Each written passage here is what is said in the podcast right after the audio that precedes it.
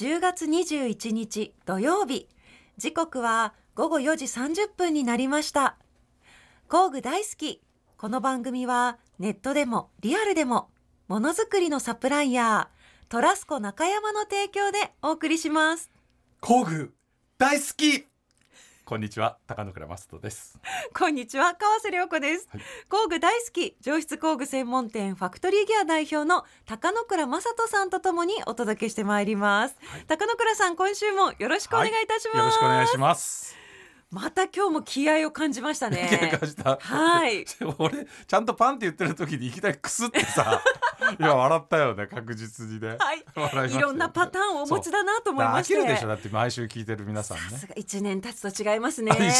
またそこ行く。10 10月ですから。月ですからね。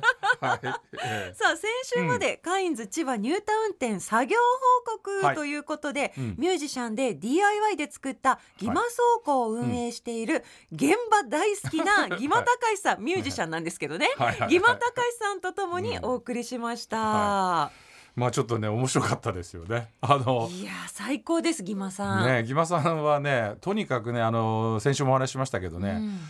あの現場に行っこの現場作業をする場所に向き合った瞬間に、うん。ニヤってするんですよ。で そうそうそう。そんなに楽しいっていうぐらいの顔。普通のさ作業の人ってもうちょっとなんかこううーんって腕組みしたりとか考えたりするんだけど、はい。なんかもう結構大変な状況であればあるほどうーんっていうふうにもうね写真撮って関係者に送るとみんなもういきなりいい顔してますねってくるぐらいまあ本当お好きなんですね。燃えるものがあるんですね。燃えるものがあるっておっしゃってましたよね。工具を手にするとまたいつもの自分とね、違う一面が出てくるのかもしれないですね。面白かったですよね。うん。面白かったですね、うん。まだまだあの10月なので、はい。カインズ千葉ニュータウン店には高野倉さんとギマさんが作った、うんうん。あのコーナーがあるわけですよね。ずっとありますよ多分。ずっとありますよね、はい、ずっとあると思います。うんうん。はい、ぜひ皆さん足を運んでみてぜひくだ足を運んさいでいただければと思います。たまにいます僕。あ本当ですか、はい。たまにいます。たたまにいます。たまにはい 強調する。ぜひ皆さん会いに行ってください、はい。さあ過去の放送はポッドキャストでも聞いていただきます、はい、それでは早速今日も明るく楽しくスタートしましょう。はい、それでは皆さんご一緒に工具大好き。TBS ラジオ工具大好きは工具専門店ファクトリーギア代表の高野倉正人さんと私川瀬良子がさまざまな工具好きな方をお迎えしたり工具や DIY に関する面白いお話を伺ったりする番組です今日はあの人気のペンチとニッパーを作るあのメーカーの秘密を剥ぎ取ってまいりましょう。ムキムキ。TBS ラジオ工具大好き川瀬良子とファクトリーギアの高野倉正人がお送りしています。早速ですが今回のゲストの方お呼びしたいと思います。工具の聖地燕三条から来ていただきました。株式会社スリーピークス技研営業部営業課長の五十嵐翔平さんです。工具大好きをお聞きの皆様はじめましてスリーピークス技研の五十嵐と申します。硬い。硬いですか？硬いね。始まる前までめちゃめちゃ流暢だったのに、ねリリラックスじゃない急になんか棒読みになってるよね。なんかね失礼しました五十嵐さんの AI かと思いました、えーねそう。まあ緊張まあほぐしていただくような意味で、はい。川瀬さんちょっとねプロフィールをそうですね。ねご紹介していただいて。リラックスしていただきたいリラックですからね。スしていただきましょう。ぜひ好きな食べ物とか言ってください。いやいやわかりました。もう芋の話とかになっちゃうからやめ と。米の話とか。ごめ話ちょっと脱線しちゃうから。新潟なんでね。そうそう新潟なんでね。うん。ということででははい。早速、うん。スリーピークス技研と五十嵐さんのプロフィールをご紹介させていただきたいと思います、まずスリーピークス技研さんどんな会社かと言いますとはい。もともとは鍛冶屋として発祥なんですよね、そうですね。はい、そして1940年昭和15年ですね。自宅の土間を改築し中古の機械で部品加工を始めます。1952年昭和27年に会社設立。1959年工作機械製造に着手。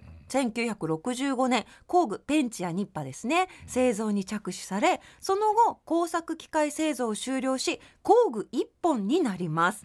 ちなみに資本金1500万円ということです、はい。はい。ありがとうございすます。ごい会社ですね。これなんで資本金の話になってねちょっと今気になっちゃいました。急に出てきたんだけど。ちなみにってね。ちなみにってなんかあんのかなと思った。らね。そそれほど大きなね理由はなあく大きな理由はないです。ない。はい。わかりました、あの創業当時から、うん。あれですね資本金は変わってないです。1952年に資本金1500万だと増資はしてないはずなんで。すごいじゃあ大金だったね当時ねさあ当時大金だと思います。相当お金持ってたんですねだからね。あ蓄えはちゃんとしてたみたいで、すごいね。ええ。でうちの会社のあのまあ自慢じゃないんですけども、うんあの無借金経営のうん。会社でございます。へー。はい。ですごいことなんですか？無借金すごいことですよ。こコツコツね、うん。コツコツ貯めたでも新っていうのが。潟ってさこのあのあれですよね。こう工作機械をもともと作ってたメーカーさんが工具メーカーになるってすごい多いですよね。あそうですうんね。確かあの長谷川さんとかもそうでしょ？あの競馬さんとかもね、競馬さんは一番最初は、うん。あの締め旗って言って旗金作る会社だったんですよね。ではいはいえっと、県内で一番最初にうん。スプリングハンマー入れたんですよ。そうかそうかそうそそう。うそっちの方だね。そう機械を買って、はいはいはい。あの加工を始めたんです。あのうん要はうん。作りを最初の段階の作りから始めたんですけど、当社の方はどちらかというと加工うんですね。金属加工を最初に行って、うん。でそこからそのノウハウをもとにうん。機械を作っちゃえ。うんうんうんで機械を作って売り始めたんだけども、うん。やっぱりそこはあの大手さんの,、うんあの工作機械メーカーさんが、うん。やっぱり単納期低価格っていうのでやり始めたんで、うん。このままじゃ、まあ、中小では難しいなってことで、うん。作った機械を使ってなんかできねえかなって考えて、うん。えペンチニッパって。いうだからすごいエンジニアな会社ですよね。つまりね。めそうですね。もうだからなんかこうだ誰かが作ってるものをなんとなくどうやって作ったらいいかなって追っかけるんじゃなくてつ工具を作るうん。機械を作ってる会社だもんね。そうですそうです。だからやっぱりそのなんかものづくりに関して言うといろいろなこうノウハウとか、うん。結構なんかいろんなところで蓄積されたものもあるんでしょうね、はい。他のところからうん。こういうの作りたいああいうの作りたいっていうので機械を作ってる会社だから、うんうんこれね物を作る機械を作るってめちゃめちゃ俺はねやっぱ工場見てると思うけど楽しいですよね。楽しいですね。うん。はい、ね。で現在もうん。その当時に作った機械が、うん。あの工具を作る工程でうん。活躍してるんです。よ。え1950年代に作ったものってことですか？そうですそうです。えこれだから三条の工場巡りって結構面白くて本当に60年前70年前の機械でも現役で今もねバリバリで動いてますね。バリバリ動いてるものがいっぱいあってそれとめちゃめちゃコンピューター制御されてる機械がはい。並んで動いてるっていうのがか。すごく面白いね。うん隣り合わせで動い新潟のものづくりで、その辺の話も 後でちょっとして。そうですね。今あのスリーピーごめんなさい。クさんの会社の説明だったのでおっと続い。ていきなりねはい。いきなり脱線コーナーで。五十嵐さんご自身のプロフィールをご紹介させていただきます、はい。新潟県糸魚川市生まれ高校時代までを地元で過ごされます、またちなみに。ちなみに出ました。ちなみに。ちなみに工業科学科ということですね、原発のある町で知られる新潟県柏崎市にて大学時代に工学部で学ばれています、そして2000年スリーピークス技研入社ということで2019年より営業課長そして2022年高野倉隊長より 工具好き啓蒙活動推進委員に任命されるこれ出るんだこのプロフィールで。プロフィールにしっかり入ってますさあそして会社では販売はもちろん製品開発売り場作り広報ネット関連まで幅広くこなすマルチプレイヤー社員ということです。はい。さすがですね。ファクトリーギアさんともご縁があるということで、はい。こちらの工具好き啓蒙活動推進委員って何でしょうか？これなんかね今僕五十嵐さんのプロフィール見てて思ったんですけど、はいうん。2000年にスリーピークスあの入社っていうことでねそうですね。2000年っていうと本当にファクトリーギア創世期で、はい。その頃からうちのお店に来てあイベント参加してそれであのずーっともうお客さんに接客するんですけど、はい。でももともとが工具好きっていうか自転車やったりとかしてて、はいはい。それでもう工具が大大好きなんですよ。はあ。でなので普通の人は自分のメーカーのものだけ売るみたいな感じなんだけど、はい。もうなんか違うね人んちのブースにあるものまで急に売ってたりとかするぐらい でこれはやっぱりなかなかね工具メーカーの方で、はい。工具愛に溢れる人ってすごく少ないんだけどまあ五十嵐さんの場合は非常に工具愛に溢れた方ということで、うん。もうしかも長年お付き合いいただいて、まさに一緒に工具好きを啓蒙してきたということで工具好き啓蒙活動推進委員に任命させていただきましてあで活動いりがとうございます。ただいてるとすいうわけでございます。はい。うん。満を持して工具大好きにやってきたということそういうですねことですよ、本当に。はい。こちらのスリーピークス技研さんってもう私、いきなり聞きたいんですけど、はい。スノーピークさんとは関係あるんですか？新潟あですし。同じ新潟の三条の会社ですけど、あの全く関係性はないです。でもほぼほぼ全員あのなんかあるだろうなと思うし、そうそうそう。あの多くの人は間違えてスノーピークの工具ってさっていう、はいこと言ったりスリーピークスさんてなんかダウンとかないのかなとかね、、いろいろあるよ逆にね。聞かれることありますね。うんねキャンプ用品やってるとこ。うそうあのえ工具もやってるんですね。いやいや工具をやってる会社なんですよとかっていうのはああのあったりします。ただあのね我々我々あの代表のあの名前は小山でして、あはい。そうなんですね、スノーピークさんは山井さんっていう。なるほど。はい名字がまず違う。あ小さな山ちょっとすっきりしました。そう同じ山は山。同じ山は山なんですけども。そうなんですね、はい。新潟だしなんかつながってるのかなってやっぱ思っちゃいますよね、みんな思いますよね。はい、関係はないと関係はないです。はい。わかりました、うんそして五十嵐さんのそのスリーピークス技研に入社したきっかけをぜひ教えてください。はい、そうですね。きっかけなんですけども、あの学生自分はあまりその将来の目的とか夢っていうのはあまりなくて、はい。なかったから大学に行きました。うんおーはいでも工業系なんですよね。そうそうなんですよ。工学部あのはい。あのもともとはい。あの工業科学科地元の学校の工業科学科にあの入学して、はい。うまいこと推薦枠をいただきまして。はい。はい、それであの大学に行って学ぶ時間が取れるんであれば、うん。よしよし時間稼ぎができるなと将来へのその間に考えればいいかなと思っていたんですけども、はい。まあまあ世の中はどんどんどんどんと、まあ、不況なあの波に入っていくんですけども4年経とうとした頃に、はい。あのいよいよがあの学校を卒業してね就職しなきゃいけないって言った時に、はい。じゃあ自分の好きなことなんだろうっていうのをあの考えてあの思い起こしてみたら、はい。やっぱりそのものづくりものいじりあと工具がやっぱ大好きではい、高校時代も本当に毎週ホームセンター通うぐらい、うん。ええあの好きだったもんですから、へうん。それであの工具を工具を作ってる会社って日本に絶対あるんで、はい。ええ調べてみようって調べたらもう燕三条かうん。大阪しかなかったんですよ、はい。あの私のはい。調べられる範囲では、はい。もちろんその後いろいろ知るんですけど、うん。作ってるところがあるってことは、うん。ええ。あ地元でねあのそういったメーカーがあるんであれば、はい。あもう願ったり叶ったりだとつまり需要と供給が一致したっていう感じだよね。あもちろんそうなんですよねね本当にね自分がやりたいというところが本当にたまたま地元にあったっていうことで、まあ三条ってそういうところなんですよね。はい。うんただそれでもなかなかね、あれだったんですよ。あのう受け入れてくれてる会社がなかったんですよ。うーん。いろいろ門は叩いたんですけども、うん。いやあるとある会社ではいや営業は取ってないんだとか、うんうんうんうんいやあの去年営業取ったからもう今年はいらないなとか、うん。すごくあのチャンスがなくて、うん。よくでもスリーピークさんと取ってくれましたね。いやほんあそれもやっぱタイミングなんですよ。ねうん。たまたま営業さんがうん。その前の年にあの現場にあの入られるっていうか、うん。もうあのちょっと営業はできないのでってことでうん。引退されたんですね。うん。その時に営業の枠が空いたのでっていうことでうん募集がかかったと。で、うん。あのけあの見学に行かせてもらって、うん。あのもう本当にカルチャーショックですうね。ん。こんな手間のかかるって。そうよね。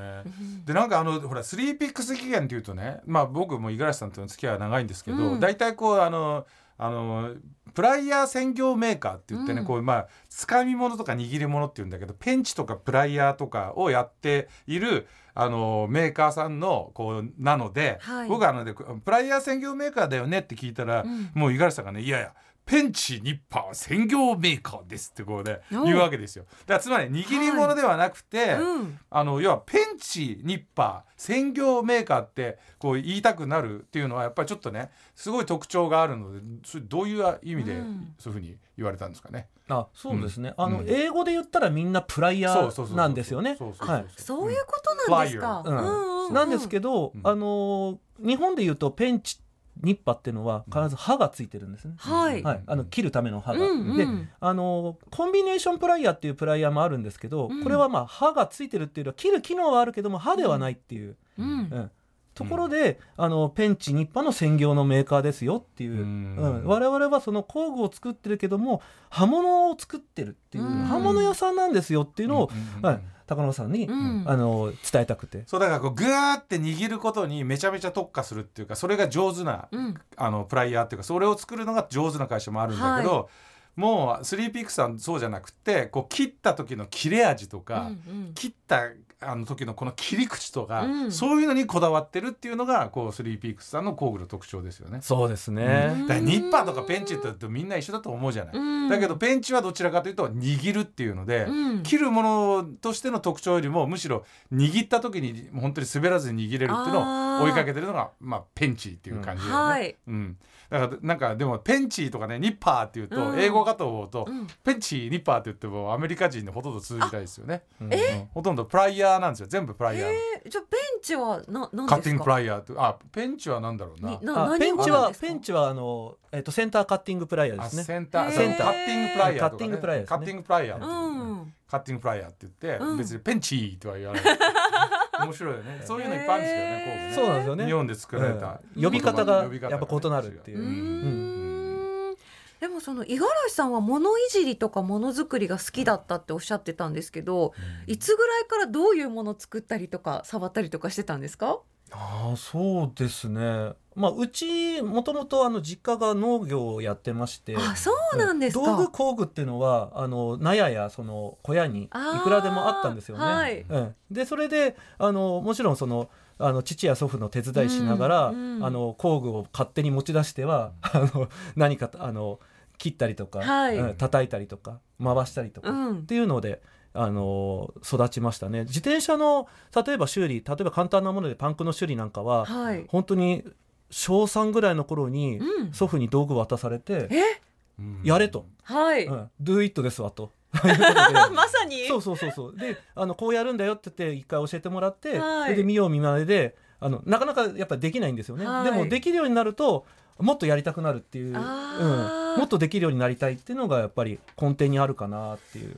うん。これでもね今ちょっと面白い話でこう、まあ、農業関係の,、うん。あのやっぱえ一族っていうか、まあ、新潟のね燕三条ってエリアっていうのはうん。もともとやっぱり農作物っていうか農業の方がすごく多いエリアで、うんでそこに、まああのーこういう鉄製品とかを作る、まあ、食器を作る人たちと工具を作る人たちがいっぱい来たんだけれどもこれってねなんでそうなったかっていうと、うん。その五十嵐川っていうんだよねあれね。あそうです。ね。あ三条を流れる川三条に流れ。る川があって、はい。その五十嵐川って大きな川があるんだけどそこのね氾濫がすごくて昔、はい。今からもう300年400年ぐらい前の話なんだけど、はい。でそれでもうそこでもう毎年毎年洪水でね、うん。もうもう農家が疲弊しちゃって、うん。これじゃあどうしようもないっていうんで時のあのお殿様たちがですね、うん。いろいろ考えまして東京江戸からまあ鍛冶職人を連れてきて、うん。それで今の三条のものづくりの礎ができるんだけどだけどやっぱりね今五十嵐さんおっしゃった通り、うん。農家の人たちって日頃からあの鎌だとかさ、うん。農機具にね、うんうん。非常に触れてたので、はい。どういうものがいいかとか、うん。その切れ味がどうなのかっていうところに対しての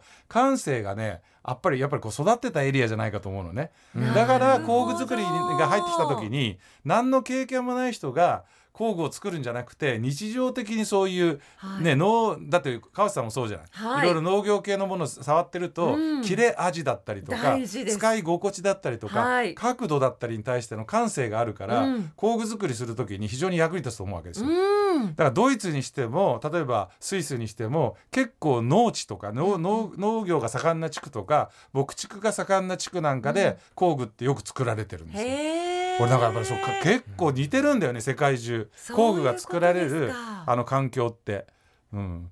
まあ、寒かったりとかね。そうですよね、うん。新潟まさに本当農業のね、街だからね。そうですよね。なんかそそんな感じしません？そうですね。そうやって言われてみると確かに、うん。あの野家事っていう言葉あるじゃないですか、うん。ええ。野家事、うん。の農業の農に家事って書いて、は野家事っていうのがあるんですけど、これね街中行くとそこいら中にあったんですよ、うん。その地域ごとに。はい。うん。でちょこっとその壊れたクワとか鎌とか直したりとか、うんうんうん。あの角度を調節あの修正してうんもう一回その打ち直したりとか、うん。あの鋼をつけ直したりとか、はい。そういうのがうちの地元にも、ねあのあの生まれた糸魚川にもありました。うんだからドイツなんか行くとねあの、まあ、有名なブッパタールって街があって、うん。そこのブッパタールなんかの街でもやっぱり今もあの工具メーカーいっぱいあるんだけど、うん。ルーツはやっぱりね農具、うん。農具を作ってるところはすごく多いですよね。ううんん、あとはね鉄道ねヨーロッパなんかだと。鉄道とか農具を作ってるところがそういう部品を作ってるところが今うん。ハンドツールを作ってるみたいな、だからやっぱり地域的なことってすごく大きく影響ししてくるしやっぱり農家の方たちにが作る工具だから、うん。結構精度の高いいいものができるんじゃないかなっていう気が、うん。これ本当びっくりするが似てるもん。自然環境とかが。ねうんいやだからこのスリーピークスさんが歯を大切にされているっていうのはそういうところかもしれ。ないですね。切れ味ね切れ味はいではその切れ味については CM の後さらに詳しくお伺いしたいと思います。TBS ラジオ工具大好き川瀬良子とファクトリーギアの高野倉正人がお送りしています。さあゲストは引き続きスリーピークス技研のはい五十嵐さんです。よろしくお願いします。よろしくお願いしますよろしくお願いします。はい切れ味のお話が出てきたんですけれども、なんかさなんかモットーみたいのありますよね。確かね。スリーピックさんね。はいはい、うん。ただ切れるじゃなくてどう切れるか。おー。そうそうそうう。んうん、だから歯のね歯の合わせとかがあるんですよ。ニッパーとかって、はい。結局その歯をどう合わせるかっていうのが、うん。今日ねあの五十嵐さんが写真持ってきてくれたけど、はい。こうやってね職人の人たちが一個一個歯をね目で目視しながら手で合わせて、はい。歯の角度とかを調整するんですよ。でそれによって切れ味が変わるから。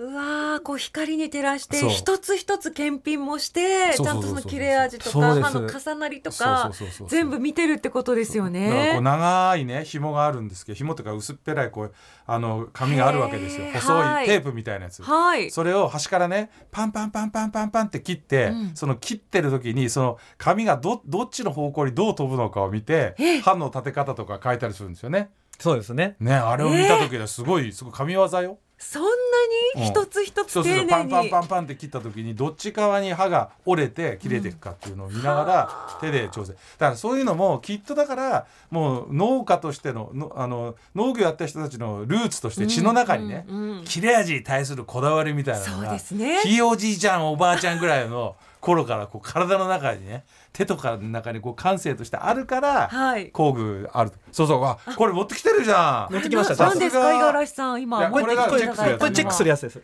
チェックする紙。チェックする紙です。はあ。のねなんとか幅2センチぐらいかな。幅2見せてセンチぐらいの平べったい長いまあ紙テープみたいなものなんですけど、はいひらひらひらなんですよあ。。うん。でそれを束ねてああるんだけど、はいそれをこう切ってみるんですよこう切ると、はい今紙が飛んでるでしょ、はい。ここれなんですか？パンこれは強力ニッパですね。強力ニッパーで今その紙を切ってるんですけどそうすると紙がねいろんな角度いろんな方向に飛ぶんですよ。